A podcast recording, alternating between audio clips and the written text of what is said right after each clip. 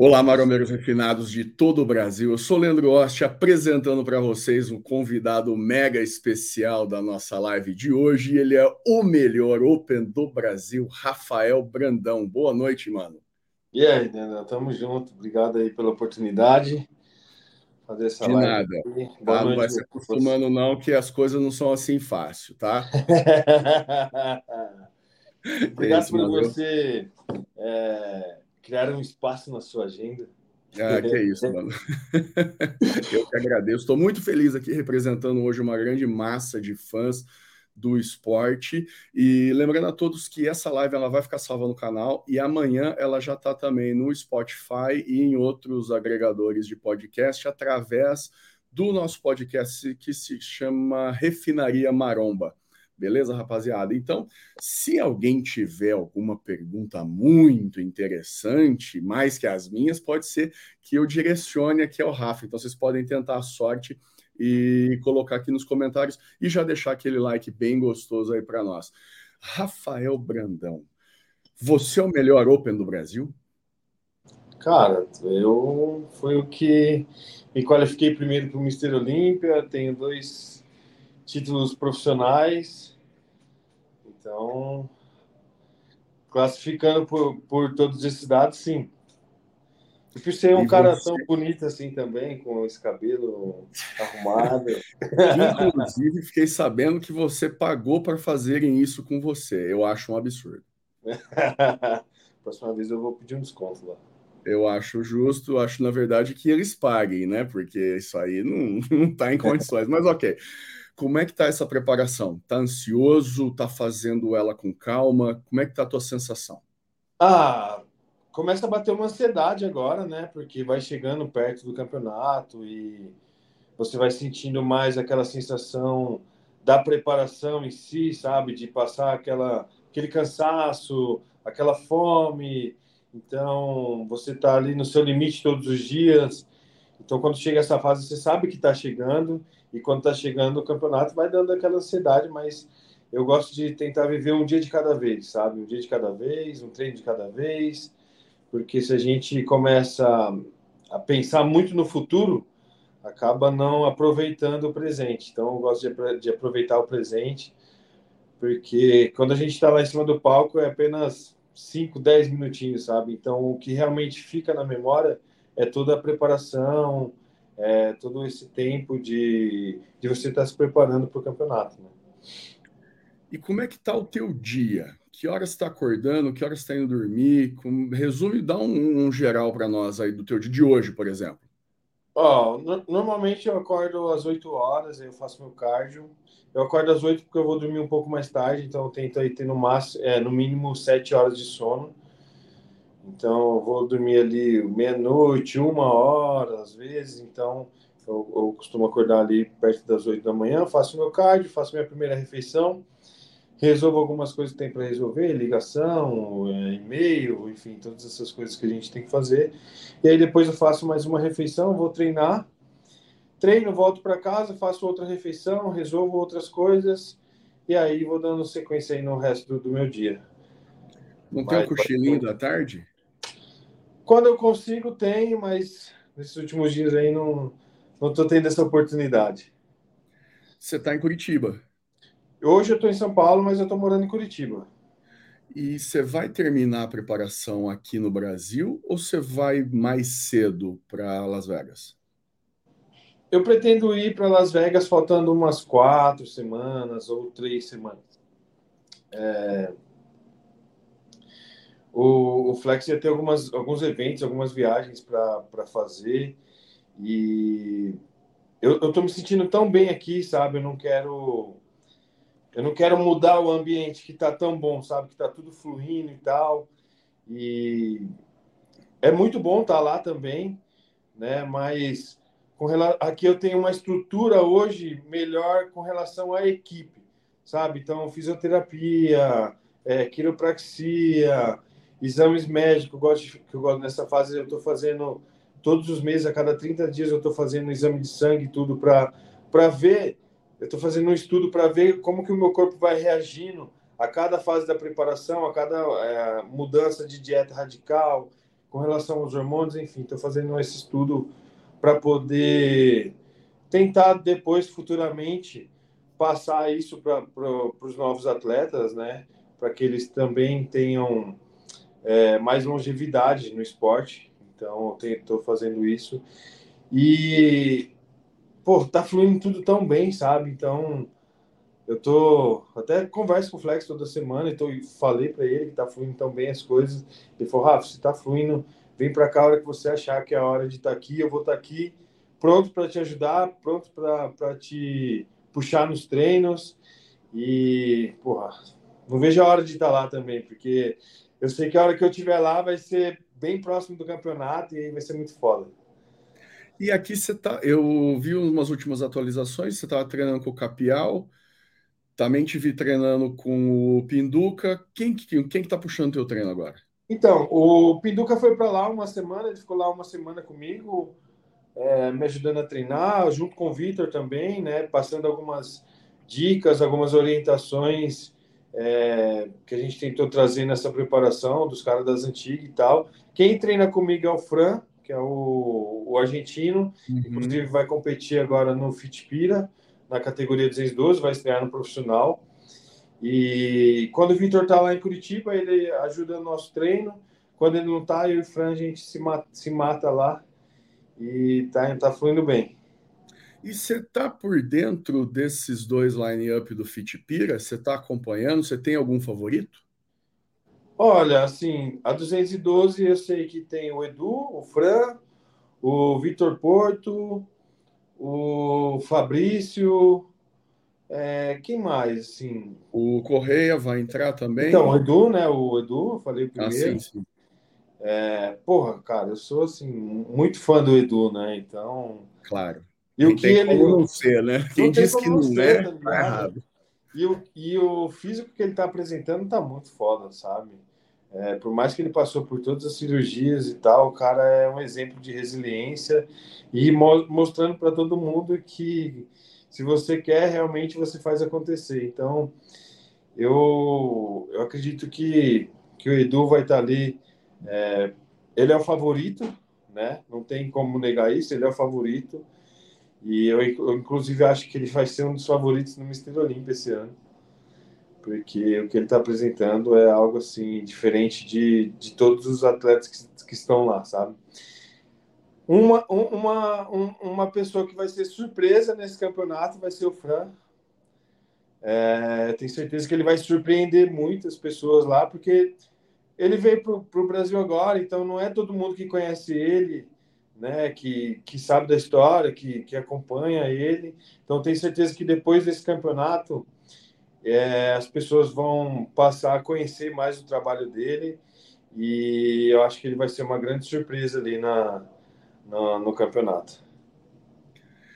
Você entrou no palco do, do, do, Arnold Classic Brasil como extremo e indiscutível favorito. Todo mundo queria ver o Rafa no palco. Mas em cima do palco, você tomou uma fungada no pescoço do Vitor Boff. Você esperava por isso? Olha, assim, a, a, minha finalização não foi tão boa quanto eu esperava. Então eu sabia que eu não estava no meu melhor, mas eu sabia que eu ainda poderia ganhar e que eu poderia voltar melhor nas finais. Então eu subi como campeão, entende? Como eu subi em qualquer campeonato. Não é porque eu estava indo competir aqui só com brasileiro. Não. Todos os campeonatos que eu vou, independente de onde foi, eu sempre fui com a cabeça de que eu poderia ser campeão. Isso eu sempre vou fazer. Vou para o Mister Olímpia com a cabeça de que eu posso ser campeão. Porque se eu estiver fazendo uma preparação e não tiver com esse pensamento, pode parar, pode, pode procurar outra coisa para fazer. Então eu subi sim, confiante de que eu ia ganhar. É, infelizmente não subi no meu melhor físico, mas ainda assim foi o suficiente para ganhar. Então, eu fiquei, fiquei pô, felizão pra, de poder conquistar esse título aqui, algo que eu, que eu já almejava desde o início, sabe? Fiquei triste por não receber o troféu das mãos do Arnold, mas tudo bem. Ele tá me devendo um. Pô, mas você tem aquela selfie lá, né, Rafa? É, Vamos falar a verdade. É Acho que aquilo lá é, é fantástico. Não, né, e, tem, e tem a selfie do Arnold Classic Ohio e a selfie do Arnold Classic Brasil. Então, Sim. foda, né? É, então, acho que já está bem presenteado já tá, em termos tá. de Arnold, né? Não vamos reclamar do homem. Você, o que, que você está achando do nível da, da galera da Open aqui no Brasil? Porque até um poucos anos atrás, meio que só tinha você e mais uns poucos, né? E você com sempre com um, um passo à frente em termos de potencial, de linha e as qualidades do, do teu shape. Agora a gente tem praticamente um, uma leva nova, né? Mais uma meia dúzia de gente aí, dez pessoas aí nos últimos dois, três anos. Você acha que esses caras também podem chegar uh, no Olímpia com alguma facilidade? Ou você acha que a gente vai sempre estar tá levando atletas que competiram aqui no Brasil mesmo e porque não tinha concorrência gringa, a gente conseguiu a vaga? É, então, tá, tá mais fácil hoje de conquistar a vaga, né? Por exemplo, a gente tem três possibilidades de conquistar a vaga aqui no Brasil. Então, antigamente a gente tinha uma e é onde vinham muitos atletas dos Estados Unidos para cá atrás dessa vaga. Então agora, pô, com certeza é mais fácil, né? Não que seja fácil, né? É sempre difícil você conquistar a vaga no Mister Olímpia, mas hoje a gente tem mais possibilidade de conquistar a vaga dentro do Brasil. É, eu, eu acho que, cara, todos os atletas têm a capacidade, se estão no profissional, é porque eles têm a capacidade de ser profissionais e eles podem se classificar e se dar bem também no Mister Olímpia, mas ainda não teve muitos atletas que foram competir nos campeonatos lá fora. Né? Então, quem foi competir lá fora foi o William, que ele ficou em terceiro, né? Ele teve uma classificação boa no Portugal Sim. Pro. Então, assim, eu quero ver a hora que é, os atletas começarem a ir competir nos campeonatos lá fora, tipo New York Pro, Arnold Ohio, uma, é, California State, os campeonatos que têm uma expressão maior e que tem, o, tem muitos atletas lá de fora também. É, vai ser legal de ver isso, porque são mais brasileiros representando o nosso país, a nossa nação, mundo afora, né? Então, pô, quero, quero ver o ano que vem, acredito que a gente vai representar bem aí nosso país.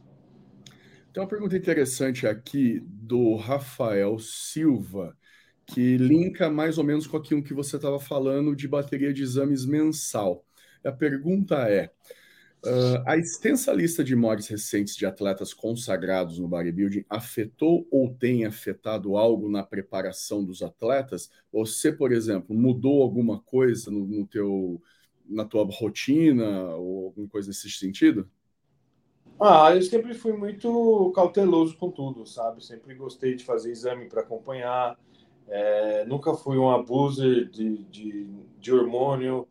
Então, assim, lógico, tem aquelas fases que a, gente, que a gente usa um pouco mais, que é a preparação ali e tal, mas tem atleta que usa muito o ano todo. E é, se o cara não faz exame, o que que acontece? Eu vejo que os atletas têm medo de fazer exame. Ah, não, mas não quer descobrir, lá, né? É, não, se eu for lá e descobrir que eu tenho alguma coisa, porra, velho, você tem que descobrir. Se tiver alguma coisa, você tem que descobrir, porque se você vai lá e faz um exame e descobre a tempo de conseguir regredir aquilo, de reverter aquela situação, cara, parabéns para você, você foi esperto. Agora, se você não faz exame e aí descobre alguma merda só depois que estourou, a chance de você conseguir reverter é praticamente nula. Então, assim, claro, é... o nosso esporte a gente não. Quando a gente fala de, de performance, você acaba deixando a saúde um pouco de lado. Mas você não pode deixar tanta saúde de lado, porque é a saúde que te faz ter performance. Entende? Então, cara, eu acho que uma dica que eu dou para os atletas: façam exame. Façam exame. Quer usar? Usa pra caralho, mas faça a porra do exame, porque você vai saber se tá te afetando de alguma maneira ou não. E essas, essas mortes que, que aconteceram, eu acredito que serviu para abrir os olhos de alguns atletas, sabe? é, para os atletas realmente se preocuparem um pouco mais. Não que isso não acontecesse antes, acontecia também. Atleta morre de, em todas as modalidades, né? Não só no fisiculturismo, em todas as modalidades morre. Morre pessoas todos os dias, não só atletas, né? Então, mas eu acredito que com certeza é, esse último ano aí deixou os atletas um pouco assustados, assim, sabe? De, de falar, pô, não, tem que me cuidar um pouco mais. Isso é bom, né? Porque alguns atletas eles têm genéticas privilegiadas e acabam tendo sucesso com uma certa quantidade de produto. Mas alguns outros que amam muito o esporte, querem muito vencer, às vezes não têm a mesma genética, acabam abusando um pouco mais né, do aço. Eu escutei uma vez né, de um treinador que me falou assim: Rafael, o melhor atleta é aquele que consegue se desenvolver muito usando pouco, não aquele que usa muito para se desenvolver. Você entende? Porque o cara que tem uma genética boa, ele vai usar um pouquinho ali, vai fazer o efeito, ele vai com a dieta, com o treino, ele vai conseguir chegar ali perto do limite dele. O cara que não tem a, dieta, a genética muito boa, ele vai ter que usar um pouco mais. E aí vai agredir mais o físico dele. É, a gente nota casos tipo do Dexter Jackson, o imorrível, que muito provavelmente devia usar bem pouca coisa, porque o cara competiu durante mais de 30 anos, é o maior vencedor de Pro Shows uh, da, da NPC Pro League, e, cara, tava competindo aí até os 1.234 anos que ele, que ele tem. Então, pois é, pois é. Muito provavelmente não era um abuser. Provavelmente não. É, se fosse, tá, provavelmente não teria durado tanto, né? E, outro, Leandro, não é só a, a, a booster de hormônios, tá? É com relação à nutrição também. Né? Então a gente sabe que, por exemplo, você sobre, se sobrecarregar, nós atletas já temos um consumo de proteína ali na tampa. Só que tem atleta que fala, não, tem que comer o dobro disso, sei lá, 5, 6 gramas de proteína por quilo corporal. E, cara, isso sobrecarrega muito também.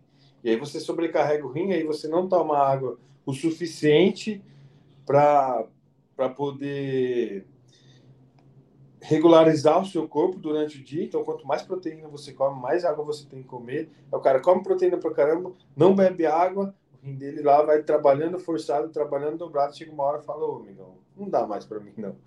Você entende? Então é, é complicado. São muitos detalhes, sabe? São muitos detalhes que não é, é, poucas pessoas falam sobre isso, sabe? Porque é difícil também você ficar falando muito sobre isso, porque as pessoas tendem a, achar que o esporte é só, só o hormônio. Ah, não, o atleta fisiculturismo é hormônio. Não, não é. Tem muita coisa que envolve. Claro, tem um hormônio, mas tem muito mais coisa que envolve. Então, assim, é, tem, que, tem que tomar bastante cuidado assim, com tudo, sabe? Tem que realmente saber o que está fazendo. Uh, é lógico que é, conversar muito abertamente, como no nosso esporte tem sido feito hoje sobre hormônios, afasta o público em geral, afasta a minha mãe, por exemplo, a, a minha avó. Mas você acredita que essa divulgação maior ela é positiva no sentido de quanto mais informação, mais as pessoas podem tomar melhores decisões? Ou você também acha que o excesso de informação acaba incentivando a meninada a exagerar logo de cara? Assim, ah, o cara tá tomando dois gramas de produto, eu vou tomar um e meio, então se ele tá vivo, eu também fico. O que, que você acha? Oh, é difícil. É difícil essa pergunta, mas eu acredito que que tem uma influência mais negativa do que positiva, sabe? Porque nem todas as informações que a gente tem hoje na internet são verídicas, né? São informações que realmente são de pessoas que entendem, é, que faz ali o uso, ou que são médicos, enfim. A gente tem informação de tudo quanto é jeito, né? Tem informação de médico, tem informação de atleta, tem informação de treinador. Então depende muito aonde essa pessoa vai buscar a informação. Mas eu acredito que com essa generalização, assim, sabe, essa, essa coisa explícita, gera uma confiança maior no, no na galera que está chegando. E isso pode ser perigoso. Você faz parte de uma nova leva de atletas que vai competir no Mister Olímpia esse ano. É, é tipo o bonde da salvação.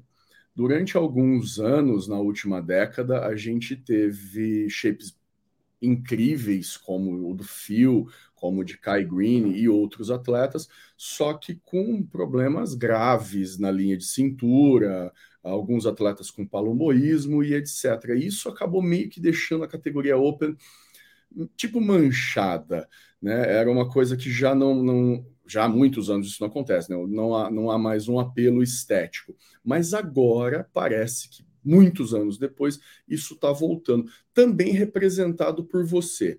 Você acha que isso é um ponto de viragem da, da categoria? Você acha que os árbitros vão passar a olhar caras ainda sem um volume extremo, mas com uma condição boa, com um aspecto melhor, vocês acham que eles, os árbitros vão valorizar mais isso?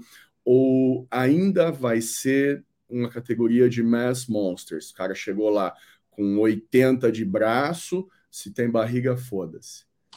Eu acredito que é um ponto de virada. Eu acredito que é um ponto de virada por quê? Por, por causa da nova geração. Né? Então, a gente está em um ponto do fisiculturismo onde os cabeças de chave hoje estão para se aposentar ali. Big Ramy, Brandon Curry, William Bonac, enfim. Sim. E tá vindo uma geração muito parecida, sabe? Não, dessa geração não tem nenhum que é extremamente grande, sem linha, entende? Então, a, a partir do momento que você tem lá no lineup, em 10, no top 10, dois caras que são mass monster, e aí oito caras que tem que não tem tanta massa muscular, mas tem uma linha, tem simetria, tem harmonia, tem tem massa muscular também, tem definição. Eu acredito que isso aí vai começar a se tornar é, uma mudança assim no esporte, sabe? Vai ser o, um ponto chave assim de, de mudança, porque é um resgate, sabe, do bodybuilding tá ligado? Eu acredito que a nova geração, todos, todos nós, assim, temos basicamente a mesma linha de pensamento, sabe? Todo mundo quer ficar grande. É lógico que eu quero, eu quero ficar o maior que eu posso. O Reagan quer ficar maior que ele pode, o Senson quer ficar maior que ele pode, o Andrew Jackson quer ficar maior que ele pode. Mas entre ficar gigantesco ou um pouco menor e manter uma linha, manter, sabe, para mim o bodybuilding é tipo assim, é, é um troféu, sabe? É você olhar para um troféu, um troféu que está aqui do lado e colocar aquilo em cima do palco, chegar o mais próximo daquilo possível. E nem uma porra do troféu tem uma barriga com diástase gigantesca, tá ligado? Então, se você pegar para analisar todos os atletas que estão vindo agora dessa nova geração, todos são muito parecidos, apesar de um ser um pouco maior, outro ter, entendeu? Ter as diferenças entre eles, a linha, todos têm linha, todos têm condicionamento, todos têm o que esses aspectos do bodybuilding, sabe? E aí todos com, com certeza vão vai, vai querer colocar o máximo de massa possível também, né? Bodybuilding é massa muscular, né? Bodybuilding não é só estética, entendeu? Mas é um conjunto, é um equilíbrio, né? Não é só um, não é só outro. Mas dentro de, de algum desses atletas que você citou, você acredita que há, além de você, que entre eles há uma preocupação também em geral em crescer o máximo possível, lógico, mas com a preservação de um perfil ainda estético? Tem. Você acha que eles têm essa preocupação também? Tem. Tem. Tem. Você conversa sobre isso com os caras? Sim, sim. Ah, não cresce demais, viado. Senão não cresce demais, senão vou ter que crescer mais. Não, não. É, assim, eu já conversei com ele, já conversei com o Censo, já conversei com, com o Reagan, quem mais? Com o Hunter eu conversei pouco, mas todos têm essa, essa preocupação, sabe? Principalmente pelo, pelos treinadores deles. Né? Então você pega o uhum. Milos, você pega o George, entendeu? Você pega o Henry Hambori, o Cris Aceto são treinadores que vêm dessa época. Né, que, não querem mais, né? Para apresentar atletas. Exato. São, são treinadores que criticam, de certa maneira, só o Mass Monster, você entende? Então, assim, eles vão. É, é uma linha de raciocínio, sabe, que está voltando é, entre os treinadores e entre os, os atletas também. Ao mesmo tempo que essa, essa ideia está voltando, é, a gente teve o advento da Classic Physique, que faz um sucesso enorme, e há uma discussão uh, entre os fãs e, e alguma imprensa maromba de que a Classic vai, em algum momento, ultrapassar a Open em nível de importância ou em nível de popularidade. Você acha que isso pode acontecer? Eu acho que nível de popularidade, sim. Eu acho que sim. Agora, o nível de, de importância eu acho um pouco difícil, porque a Open é a Open, né? A Open é o que foi criado lá atrás, é a origem do bodybuilding.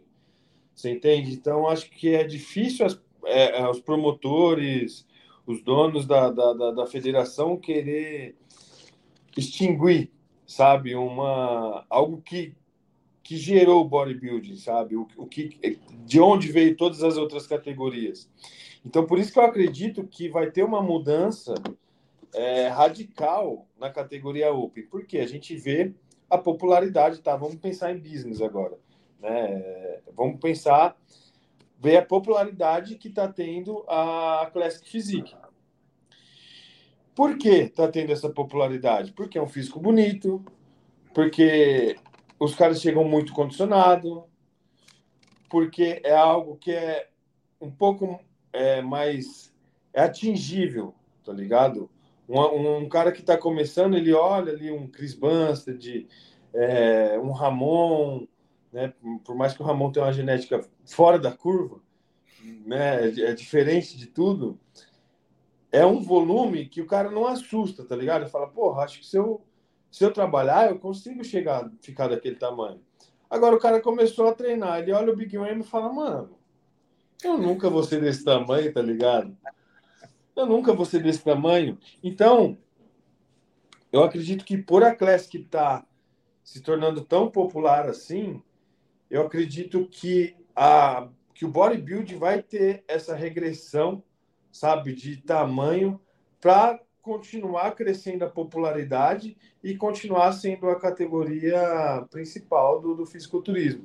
Isso vai trazer mais, é, mais olhares para a categoria, mais adeptos do esporte e mais pessoas, mais atletas querendo ser da categoria Open também. Então, acredito que, que isso vai acontecer, sabe? É, de certa forma, a Classic hoje é, é, o shape que a maioria da galera gostaria de ter. Sim. Mas a Open é o shape que a gente quer ver. Exato. É, é, muito interessante, né? Ver, é, assim, num, num, ponto de vista de, uma, de, um frango como eu, por exemplo, de um fã do esporte, como é, a, como é a maioria, é muito interessante você olhar e ver um cara de 130 quilos seco. Você fala, minha nossa, cara, que absurdo é esse? É um bizarro interessantíssimo. Então, eu acredito que a Open ela vai continuar sendo a categoria mais importante, assim como você também concorda, até porque a diferença de valor de premiação é tipo 10 vezes mais. Né? O, o, o Mr. Olímpia, o campeão da Open, ele ganha meio milhão de dólares. O Chris Bumstead acho que ganha cinquentão. Né? Não que seja pouco, mas algo, é uma, não, eu não tenho certeza do, do, exato valor, mas é uma proporção extremamente diferente e a, a própria federação prima para que seja assim. Então, acho que vai, vai continuar. É, eu acho também. Eu acho que as duas vão crescer, sabe? Com relação à popularidade, não tem o que falar. A Classic, cara, disparou assim de uma maneira. Mais que a Men's Physique, né? Que, que quando foi lançada, deu uma bombada enorme no mundo inteiro e agora a Classic parece que começa a meio que superar. Sim, a, a Classic já, pra, eu acredito que já superou a Men's Physique. E, cara, eu acho que a Classic hoje é a categoria mais popular. Para mim, eu acho que é indiscutível. Né? Principalmente pelo representante que tem, que é o Chris Bustard, que é hoje o, o atleta mais popular do mundo. Então, é, é, é, tudo muito interligado, sabe? Mas é isso, eu acho que a categoria Open vai passar por essa transformação. É claro, é Open, é tem que ter massa muscular. É difícil um cara de 105 quilos, 110 quilos ganhar na categoria Open, apesar de que Dexter Jackson já ganhou com 108, Shaw Holden já ganhou com 112, Phil Heath ganhava ali com 112, 113. Então, assim, não necessariamente. Você, vou, vamos lá, vou te fazer uma pergunta agora. Você prefere ver um cara de 130 quilos, bem, tá ligado? Mas, tipo assim, sem linha, sem nada, um, um, um freak, mass monstro total. Ou um cara de 118, 100, sei lá, 20 quilos ali, muito bem condicionado, uma linha de cintura amarrada, posando muito bem, entendeu? Fazendo uma coreografia muito foda, um condicionamento na pele. Não, é óbvio que eu e qualquer pessoa vai querer ver o melhor atleta. Exato. Se é para ver uma multi em cima do pau, como o Big Ramy já fez algumas vezes, né? De subir com 140 quilos sem, sem proporção nenhuma, sem linha nenhuma, um shape que estava ali dentro do, do, top 10, mas um shape sem, sem apresentação. É claro que não, não, ninguém quer ver isso, a gente quer ver o melhor atleta, o cara que conseguiu mesmo passar fome e extrair o máximo do shape. Você está tá certíssimo. É, então, eu acredito nisso, é lógico, cara. É muito foda você ver, por exemplo, o Big Ram. Você vê o Big Ram de perto e fala, caralho, meu Deus do céu, uma aberração. Tá ligado? Mas para ser o campeão, sabe assim, sem ele estar tá muito bem. Quando ele está muito bem, é muito foda, porque com 130 e poucos quilos, muito seco, e ele tem uma linha de cintura ainda né, amarrada. Não é um cara tamanho um dele, ele tem uma linha de cintura ótima. Exato, você é louco. Ele tem algumas proporções, algumas falhas, tem, todo atleta tem. Você entende? É, é como as pessoas criticam muito a panturrilha dele, né? Só que a panturrilha dele é grande. Só que, cara, que panturrilha você tem que ter para tipo, ficar proporcional àquele tamanho de quadríceps, tá ligado? Eu falei isso num vídeo essa semana. Eu falei, galera, vocês estão zoando a panturrilha do Big Ram, mas só se ele tivesse a panturrilha tipo do Ben Pakulski ou do, é, do Frank Hauser, né? Que era um negócio Exato. assim. Senão não tem como, cara. Senão não tem como, você entende? Então, assim, cara, é, é open, open é open. Tudo pode acontecer, sabe? Tudo pode acontecer. Mas o que eu acredito que vai acontecer é isso que eu te falei. Tá, nessa, nessa leva que está entrando agora, a gente tem é, o. A gente está tá acontecendo uma coisa muito interessante. Alguns atletas da 212 estão conquistando a vaga para Open, que foi o caso do Tony Burton, agora recentemente. Foi o caso também do Chão Clarida, logo no começo da temporada. Ele já tem a vaga para 212 Eterna, né? Porque ele foi o campeão em 2020, e agora ele conquistou essa vaga. E houve o convite para Derek Lunsford competir. Né, ele fez aqui, foi um migué aqui, na minha opinião. Derek, se você estiver ouvindo, tá? Fez lá, participou do Pittsburgh Pro, tava excelente, todo mundo só se falou naquilo. Aí veio o Honey Rainbow, de não, porque vai ser difícil, coitado do menino, perder tudo isso de massa, papapá. E aí esse convite apareceu. Uh, você acha que a ida do Derek, especialmente para Open, porque o Sean Clarida, eu, eu acredito que ele não vai. Eu acho que ele tem agora a chance de construir um legado na 212. Ele já ganhou um título, ele foi o vice ano passado e ele pode ganhar esse ano de novo. É, mas a ida do Derek ela transforma mais ainda é, esse ponto de viragem que a gente está falando, colocando um rapaz extremamente estético, só que ele é pequeno. A verdade é que não é um cara extremamente é. volumoso. É. E pro você tamanho. Consegue subir pro com 100 quilos, 102, você acha que faz estrago? Ou que não vai nem dar para o cheiro? O que, que você acha que vai acontecer? Eu, eu acho que ele vai subir um pouco mais pesado. Eu acho que para a altura dele, ele é grande para caralho, tá ligado? Sim. Então, assim. As proporções dele são sensacionais, isso tá fora. Exato. Então, assim, se você pegar, por exemplo, o, o que ficou em terceiro, ele é pequeno. Sim. Só que a hora que você, tipo assim, perto do Big Ram, ele é pequeno. Claro, mas é muito mais fácil pular que dar a volta, porque ele tem proporções também é, animalescas. Então, assim, eu tô curioso para ver isso, sabia? Eu tô curioso para ver, porque se você olhar pelo Pittsburgh, cara, ele tava na frente dos caras, tá ligado? Na minha visão. Só que aquilo ali não é um físico pronto. Sim. Para aquele físico estar tá pronto, é uma mudança muito, muito radical ainda. É, para chegar no condicionamento, ele tem que passar por uma dieta muito restrita, igual todos os atletas. E será que ele vai ter a maturidade muscular? Porque ele é jovem, né? Ele tem 30 anos, né? Tem 30 anos. 30 ou É, então, tem 30 anos. Então assim, agora que ele está entrando na maturidade, criando a, a, maturidade muscular que os caras têm. Então, eu, tô curioso para ver como que ele vai ficar o produto final. Mas eu acredito que ele tem volume proporcionalmente ao tamanho dele e uma linha, cara, fenomenal, né? Fenomenal assim e pode e pode ser uma grande surpresa no, no, no Mister Olímpia. Você acha que, ah, por exemplo, ele pode pegar um primeiro confronto? Não é impossível. Não é impossível. Não é impossível. É, eu entendi o que você falou aqui. Como a gente. É, é assim, uh, eu vou contextualizar para a galera. O Derek Lunsford ele participou de oito competições na vida. Ele ganhou o Procard, aí ele já ganhou o primeiro campeonato, já entrou na, no Mr. Olympia e já pegou o top 5. Nunca mais ele competiu em nenhum outro show que não fosse Olímpia. Ele está sempre entre os cinco, porque ele tem uma linha excelente, as proporções são muito boas, etc, etc. Só que ele nunca acertava na condição. Ele na 2-1-2 não tem como. 2-1-2, se não tiver virado do avesso, você, tá, você não é campeão. Não tem como, é impossível. Exato. E aí ele acertou agora na mão do Honey Rainbow. E aí acertou uma vez e os caras já passaram para Open. Eu falei, porra, esses caras estão confiantes demais, caralho. Será que.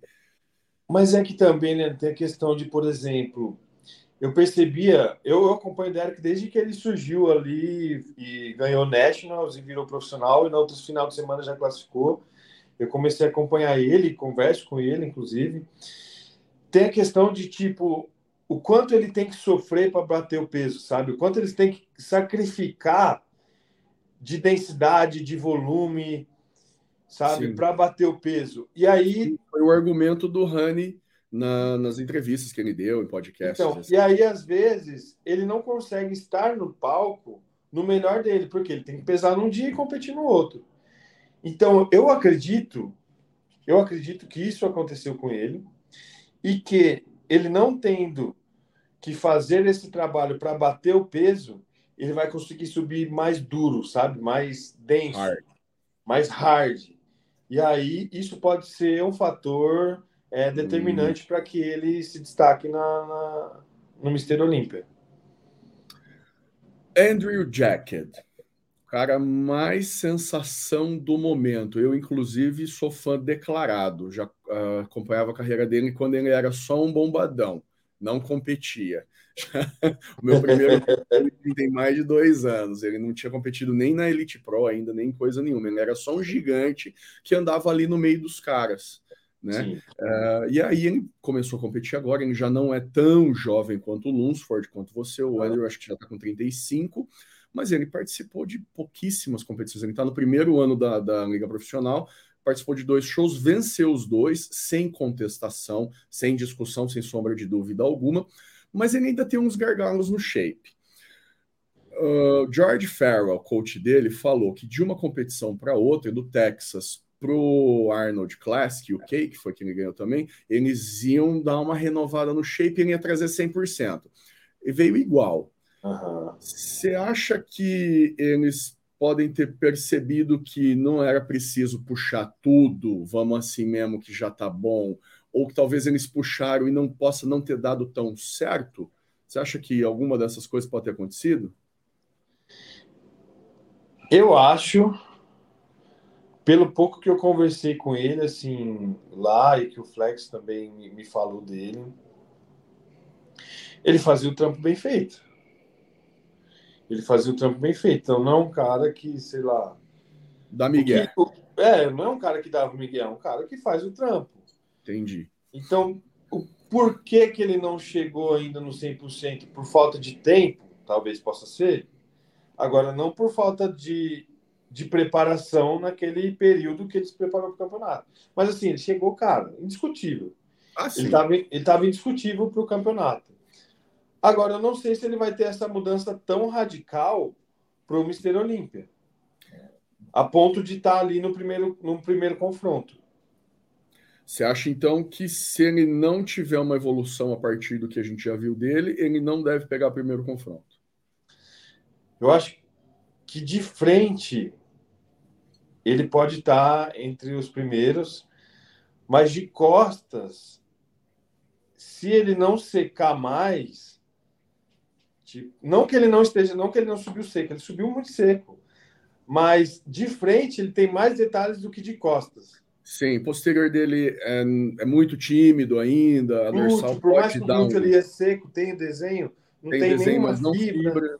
É. As costas não tem fibra aparente, muito. Sim. Você entende? Então, se ele trazer o condicionamento da frente para a parte de, de trás, eu acredito que ele possa estar tá figurando ali entre os, entre os top 6 ali. Entendi. Olha aqui, nós temos um super chat do Lucas Chenzo. Brandão, com quantos quilos em palco você acha que seria o seu auge hipotético, né? E com quantos quilos você pretende subir agora? Oh, se eu subisse com o meu auge assim seria com... seco. Não, não. Eu acho que com 120 seco dava para fazer um estrago grande. E com quanto você acha que vai subir agora? Leandro, eu acho que com 116, talvez 17. E é tipo o maior peso da carreira até o momento no palco? Você acha é, que Eu ser? subi já com 115, mas eu não estava tão seco. Né? Não estava hum. tão na, na, no condicionamento. Foi no, foi no Romênia, eu estava bem, mas eu subi com 115 e aí o Cris fez uma estratégia, eu perdi 1,2 kg, voltei com 113 e 800 e parecia que eu tinha 3 quilos a mais e era outro físico na final. Então, eu, eu, hoje eu não fico me apegando muito ao peso, porque Sim. é uma coisa que deixa o atleta maluco. Sério, já, já fiquei maluco por causa de peso. Então, eu aprendi com o Cris, aprendi com o Tamer, também fala muito disso. Fala, o atleta tem que se preocupar com peso quando tiver uma balança em cima do palco e o cara subir lá e tiver que falar o peso dele para o árbitro. Entende? Porque não, não importa. E o Cris uma vez falou para mim, falou, Rafa, você, quando você... Seu peso cai, parece que você aumenta. Porque é detalhe, é ilusão, é o 3D, entende? Uhum. Então eu parei de, de ficar nessa pira. Mas é claro que eu acompanho para saber, porra, eu coloquei um quilo de massa, coloquei claro. meio quilo, dois quilos, entendeu? Eu preciso ter essa medida para saber. Então, assim, se eu subir com 116, 117, com o condicionamento que a gente quer trazer, eu acredito que vai ser muito bom. E considerando isso, você estaria, então, se der certo, 116 ou 117, você estaria em torno de 3 ou 4 quilos uh, do seu alvo imaginário de que seria assim, não, agora eu tô. Sim. Então tá perto. É, perto. Sim, é, é, claro, a gente sabe que um quilo de massa, depois de tudo isso que você já ganhou, é um trabalhão do caralho. É um trabalhão. Mas, é, Mas é lógico. Relativamente perto. Lógico, não são 15 lógico. quilos, é isso que eu quis dizer. Sim, sim, não, com certeza, com certeza. E assim, isso é o que eu imagino, né? Às Sim, vezes eu posso. Às vezes, eu às vezes não é nada disso. Às vezes você vai chegar nesse peso e falar, é, não, acho que não. Exato, exato, entendeu? Então, assim, é. É só realmente finalizando ali e, e analisando depois, sabe? É o que a gente faz.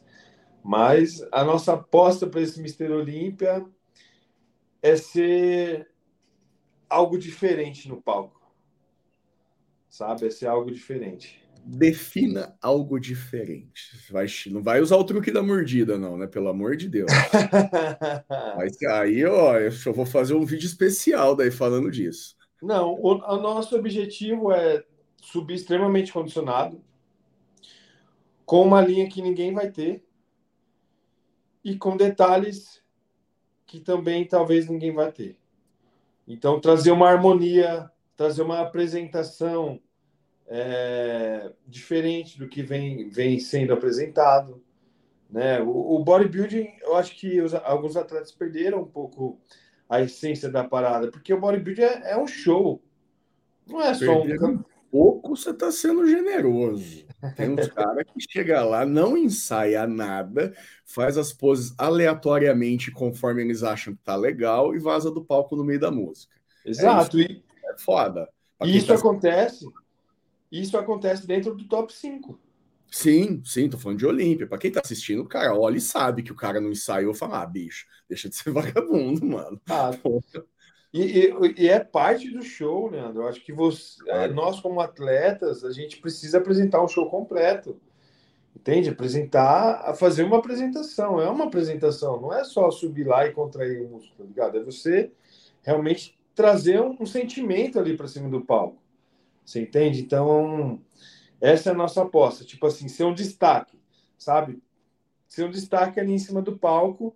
Mais... Eu não vou ser o maior, eu não vou chegar lá do tamanho do Nick, do tamanho do Big Ram, mas eu posso ser o mais seco, posso ser o mais simétrico, mais harmônico, o que pousa melhor, entendeu? Então é, é todos esses quesitos que a gente está dando prioridade agora para poder se destacar no Mister Olímpia. Qual que é a tua perspectiva de posição? Você imagina alguma coisa? É, é, lógico que você não. É, claro, tá todo mundo indo para ganhar, lá, lá, lá, lá, lá. Mas a gente, né, tem o pé no chão, ainda mais você, que é um atleta bastante consciente de si mesmo. O que, que, você, que, que você acha? O que, que, seria uma alegria e o que, que, seria uma menos alegria? Porque tá no palco do Olímpia já vai ser uma puta alegria do caralho, né? Ó, falar a verdade. Eu falei esses dias, estar no palco do Olímpia, eu já tô entre os 25 melhores atletas do mundo. Sim. Então, pô, isso é muito foda, tá ligado? É os 25, mano, é, são 7 bilhões de, de, de, de, pessoas e eu tô entre os 25 melhores de algo que eu faço. Então, isso já é muito foda. Mas algo que seria foda para mim seria estar tá figurando ali dentro do top 10.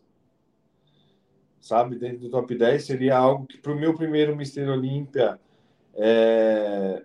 eu estaria feliz, mas não satisfeito, estaria feliz, mas é um ponto de partida. Você entende? É um ponto de partida. Porque o que eu quero nesse Mister Olímpia é sair de lá e as pessoas falando, cara, o Rafael vai mudar o game, o Rafael um dia vai ser Mister Olímpia, ele ainda tem muito para se desenvolver e a hora que ele tiver no auge dele, ele vai ser um Mister Olímpia. Você entende? Eu quero ir lá e plantar isso na cabeça dos árbitros e das pessoas que vão estar assistindo. A meta é não ser mais um. Exatamente. E você vai enfrentar uh, esse ano, a, lógico, a lista de classificação ainda não acabou, ela termina no Romênia, se eu não me engano, mas até lá são 31 vagas disponíveis. É provável que a gente tenha aí em torno de 29, 30, 31 atletas, porque eventualmente um ou outro acaba competindo dois, três shows e ganha a vaga de né, uma outra vaga perdida. É, você acha que 30 caras no palco da Open é bom ou ruim? Ah, eu não acho que é muito bom. Você acha que perde o brilho? Não, não perde o brilho, né? Porque ali é, é open, tá ligado? Mas quando, é, quando é, são 20 atletas, é algo mais selecionado ainda. É, geralmente o Olímpia casa ali com 16, 18, às vezes tem 20, é. mas é, não passa nunca disso. É mas também... é... Ah, pode falar. Fala, fala, fala. Mas é que o esporte cresceu muito, né? Então, é, assim, quando... cara, só que no Brasil a gente tem a possibilidade de três vagas para a categoria Open. Tá isso é ótimo, tô rindo aqui porque isso é ótimo. Três Mas vagas. Esses caras, exato, esses caras também tem que ter vez. E eh, na Europa também tem mais shows, na África agora também tem shows, no Sri Lanka tem shows, e, e toda essa turma. Eu digo 30 na Open, mas uh, você vai enfrentar lá, tipo assim, briga de galera, porque, por exemplo, na, na Classic são 71 atletas, na Men's Physique são 70 atletas possíveis, né? É, então, não cabe. É, vai ter que ser no estádio. Vai ser, os caras vão parar em fila tripla no palco. No caso da Open, eu acredito que todos os atletas serão bem vistos e julgados, até porque é a Open. Mas uma Men's Physique com 70 manos só pode fazer pose de frente e de costa, pô, meus amigos, fica é um pouco mais complicado. É difícil, não é fácil, não, cara. 70 atletas em uma categoria. É, atleta, na Classic também. Isso, Cara, isso não estou falando das categorias femininas, que é mais um tanto assim, tipo, 50 na biquíni ou 60, se eu não me engano, é, é um absurdo de gente. Cara, isso é muito louco, porque se a gente for parar para ver quantos atletas tinham ano passado em cada categoria, eu acho que é, dobrou. Eu acho vai que dobrar. dobrou. Uhum. Então, isso é, vai ser um desafio até para os caras que organizam o Mister Olímpico, porque Sim. são muitos atletas. São muitos atletas. Então, eles vão ter que ter um, um trabalho dobrado ali, sabe? Com tudo, com organização, com julgamento. É, cara, eles pagam a, a passagem e a estadia de todos os atletas. Imagina o custo disso tudo. É, meus amigos, o pessoal ali está investindo bravo para o esporte crescer com toda a força. Uh, deixa eu fazer mais uma pergunta aqui a respeito da tua preparação e da competição. Você disputou é, esse ano dois shows contra Samson Dalda, um ganhou de um, depois o outro ganhou de outro, e vocês dois estão nessa mesma pegada de terem linhas muito estéticas, proporções muito boas. E aqui no Brasil, a galera meio que criou, não uma rivalidade, até porque o Samson me parece um cara bastante simpático e tudo, e acredito que você deva conversar com ele e ter essa mesma sensação. Mas criou-se uma comparação a respeito dos dois off-season. O Dalda cresceu até 150 quilos, com uma condição surpreendente surpreendente. Ele tinha algum corte ainda no abdômen, tinha bons cortes nas coxas, e, e isso acabou sendo comparado com o teu off, que foi até 135, 133. São 17 quilos de diferença. Você acha que ele pode ter evoluído mais que você por ter feito um off muito mais pesado ou nada a ver? Pode ser que sim, pode ser que não depende muito do, do, do final, sabe? É... Se você pegar as nossas, as nossas fotos do, do Romênia, parece que ele tem 13 quilos a mais que eu. Nem fudendo. E ele tava Mas, assim, de jeito nenhum. E ele estava competindo com 13 quilos a mais. Nunca ia imaginar se você não tivesse me falado. Então, isso é o bodybuilding, é a ilusão. Você entende? Ótima é resposta. Olha, eu, fantasiei várias respostas aqui. Essa foi uma puta resposta. Entende? É, é diferente de você pegar e me colocar do lado do Big Ram. É, é, assim, é muita diferença, você entende? De tamanho. Sim, sim. E de peso. Mas ali Não, então, vê... Essa comparação ela está sendo feita, especialmente porque você e ele, um ficou em primeiro, outro em segundo, depois vocês alteraram sim. as posições, mas porque vocês aparentemente estão mais ou menos do mesmo tamanho. Uns um pouco mais para cá, um pouco mais para lá, mas uh, não é uma diferença muito grande. E ele estava 13 quilos mais pesado? 13 quilos. Porra, meu. Então você pega 13 quilos já em cima do palco. E a nossa diferença de off foi 17 quilos. É, não. Não, eu já, já desfiz a pergunta. já... Agora sim. Eu não, sei como, eu não sei como vai ser no final, você entende? Eu, eu posso Pode dar muito bom, pode dar muito ruim para mim, pode dar muito bom ou ruim para ele. É, é, é, preparação, muitas coisas podem acontecer. Sim, Mas é, é, é, assim, tipo, ali foram 13 quilos de diferença. Você entende? Então, eu quero estar no meu melhor. Eu sei que se eu estiver no meu melhor, vai ser, vai ser muito bom. Eu vou conseguir ganhar de caras que, que eu ainda não ganhei.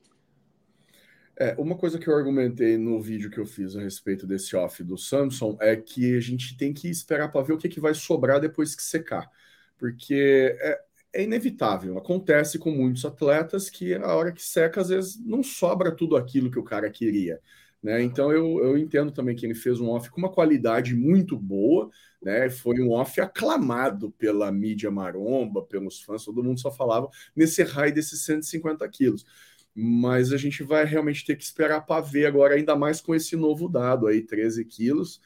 Porra, meu, é muito quilo, cara. É, tá não, é, não é pouco. Não, não é pouco de jeito nenhum. Mas aí também tem a estrutura óssea, né? Que pode sim, ser um sim. mais pesado. Então, assim, por isso que o Tamer fala: o peso não significa porra nenhuma. Você já preparou o discurso da vitória? Estou preparando. I'm on way. Eu vou fazer uma pergunta do meu instrutor, Bruno Fragnan. Falei, Bruno, ele acompanha pra caralho o rolê. Falei, Bruno, você quer fazer uma pergunta pro Brandão? Se for uma pergunta massa, eu faço. E a pergunta dele é boa. Após o Olímpia, você vai emendar algumas. Considerando que você fique fora do top 5 e não se classifique para o ano que vem. Após o Olímpia, você vai emendar algumas competições já imediatamente para buscar a vaga no começo da temporada, ou você vai emendar um off-season direto e depois tentar a vaga aqui no Brasil, por exemplo, na frente dos fãs e tal. Lembrando que não vale dizer que você ainda vai conversar com o Cris sobre isso, porque é mentira. Tá? Eu sei que você tem carreira toda planejada aí até 2000, 2050. Olha, eu queria já pegar a vaga no início do ano, já ir buscar a vaga. Você entende? Saiu do Olímpia, já está mais ou menos na pele, come ali um lanche e bora. É, continua ali na preparação. É bom que, por exemplo, quando você finaliza e vai competir no outro final de semana, você, é difícil você conseguir evoluir alguma coisa. A única coisa que você vai conseguir colocar é talvez um pouco mais de água dentro do músculo, ou tirar um pouco de água que ficou é, na pele, enfim, são pequenos detalhes. Agora, quando você chega num condicionamento de competir, e aí você vai competir dali dois meses de novo, você consegue fazer uma preparação onde você consegue comer mais e se manter na qualidade. E aí, eu acredito eu que essa é uma boa estratégia para mim, porque o meu físico responde muito bem assim. Você entende? Os dois meses depois do campeonato, quando eu mantenho uma dieta limpa, eu consigo crescer e continuar seco. Então, acredito que se eu competir ali dois meses depois do, do, do Mister Olímpia, eu vou conseguir acrescentar um pouco mais de densidade e talvez seja suficiente para conquistar a minha vaga. Aí, se eu conquistar a minha vaga no início do ano, eu consigo abrir um off ali de seis, sete meses para depois me preparar para o Mister Olímpia. Se eu deixar se eu fizer o contrário, também pode funcionar. Mas a pressão de você estar tá busca da vaga mais próximo do Mister Olímpia é maior. Você entende? Você então, ganha, é... Tem. Você ganha na vaga no começo da temporada, vamos supor. Você com tempo para fazer um off. Pretende defender o seu título no Arnold? Se for, se a competição for próxima, sim. Se a competição for próxima, sim. Agora, se for tipo há dois meses antes, sim, aí... eu não sei, eu preciso. Aí eu preciso falar com o Cris mesmo. Aí a gente não pensou mesmo. é, mas é, pô, é, é, é, que eu, assim, se eu for falar, pô, Rafa, qual é a sua vontade? É competir no Arnold Brasil. Ah, é lógico. É, é competir no é, Arnold Brasil. É animal, né, bicho? Mas eu entendo que talvez eu vou ter que fazer uma escolha não pelo meu sentimento, mas sim pelo que é melhor para eu poder me destacar no Mister Olímpia no final do ano. Claro. Entende? Então, é, realmente eu vou ter que analisar ali conforme as coisas forem acontecendo e aí a gente vai poder saber mais próximo ali do campeonato, tal, no começo do ano. Estamos chegando agora na finaleira da nossa live, pedindo um like bem gostoso aí para você que está nos vendo pelo YouTube, dizer que é, vai estar tá no Spotify e outros agregadores de podcast já amanhã. Seu top 5 do Mr. Olympia Open Bodybuilding desse ano, o que, que você acha que vai ganhar? Uh, cara, o Big Ramy tá, tá mudando, assim, sabe? Ele tá, tá trazendo um condicionamento. Cara, tem um físico do Big Ramy, se eu não me engano, é New York Pro, de 2013. É, 2013. É, é foda. Ah, puta, aquele físico dele ali, ele ganharia uns 5, 6 Olímpia. É, ele tava foda aquele dia. Aquele Muito foda. Ele tava menor do que ele é hoje. mesmo assim, ainda é muito coisa... grande. Só que mesmo assim, muito grande. Só que ele tinha a perna com o desenho bem arredondado, né? Hoje ele tem, ele tem um, um, desenho da perna que é. Eu não sei o que aconteceu, se ele teve um rompimento ou se alguma aplicação que deu errado, não sei. Né? As pessoas falam um monte de coisa, mas só o cara mesmo para saber o que uhum. realmente aconteceu ali. Eu sei que teve uma mudança do formato do quadríceps dele, desse físico de 2013 para esse físico de agora. E a dorsal também não chama mais, né? E a dorsal parece que eu não sei se é, é, é foda isso, porque quando o atleta traz um condicionamento mais refinado, mais refinado, aparecem detalhes que você fala, caralho, velho, de onde surgiu isso? Então, ali em 2013, ele estava muito seco, muito seco. E às vezes apareceu aquele pedaço debaixo das costas ali, que é aquele desenho que hoje a gente não vê. Nos últimos físicos dele, a gente não, não viu esses, esses detalhes. Então, talvez ele, com esse com essa vontade que ele tá de, de, de ganhar, né? Talvez ele chegue com o físico bem seco e aí, cara, é difícil ganhar dele. O Chad Nichols falou que eles vão trazer um shape comparado ao Coleman de 2003, que é claramente um exagero, Não, mas é, é, mas é uma referência. Falou que agora. Pode ser em relação a peso. Ah, beleza, vai subir lá com 130, mas com relação a físico não tem como. Não, não, exato, mas eles fizeram essa referência dizendo que, que o Ramizão tá numa num mindset assim impressionante, porque o Dennis James meio que deu a entender que ele, antes ele era o chorão no treino. E aí agora é. parece que está pedindo para treinar. Então, é, isso é uma, é uma diferença bem significativa. Significativa. Não, com certeza. Pelo trabalho que ele vem apresentando, eu vejo que ele vai subir ali, talvez no melhor físico dele dos últimos anos. Mas sim, não tem como comparar com o Ronnie Coleman, cara. Não, claro. Não tem, tá ligado? Eu também achei. Mas é lógico, é, é, ele é o treinador do cara, ele vai colocar o cara lá em cima e vai gerar expectativa, você entende? Porque isso faz parte do game também. Você entende? Não é só lá em cima do palco, é a expectativa que as pessoas criam até chegar no palco, a expectativa que os árbitros criam, você entendeu? Então, assim, quem vai criar isso?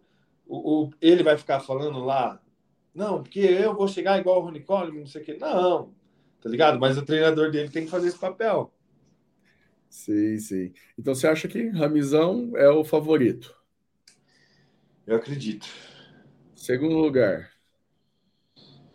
Brandon Curry. Conservador. Terceiro. Cara.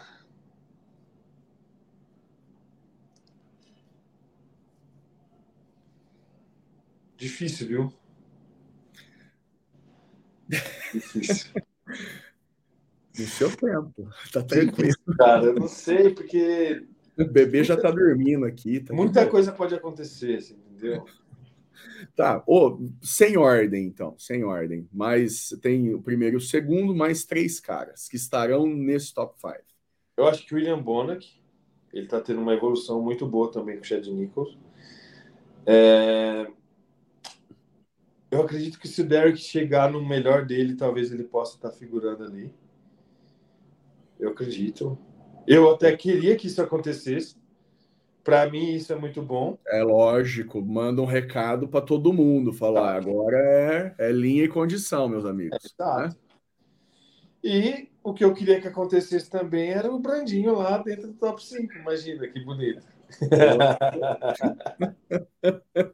Caraca, dou churras em sua homenagem aqui. Imagina?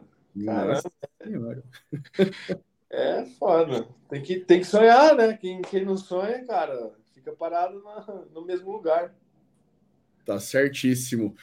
Bicho, manda um salve aí pra turma, manda um beijo pra tua esposa, um alô pro patrocinador. O minuto é seu. Cara, eu quero agradecer a todo mundo presente aí na live, as pessoas que vão assistir depois dessa live, as pessoas que vão fazer os cortes, tomem cuidado, não, não gera polêmica, não, porque eu não falei nada de polêmica, não queira criar atritos. É... A gente está fazendo uma live aqui falando com sinceridade, então sem ofender ninguém, sem atacar ninguém, simplesmente falando o que a gente pensa.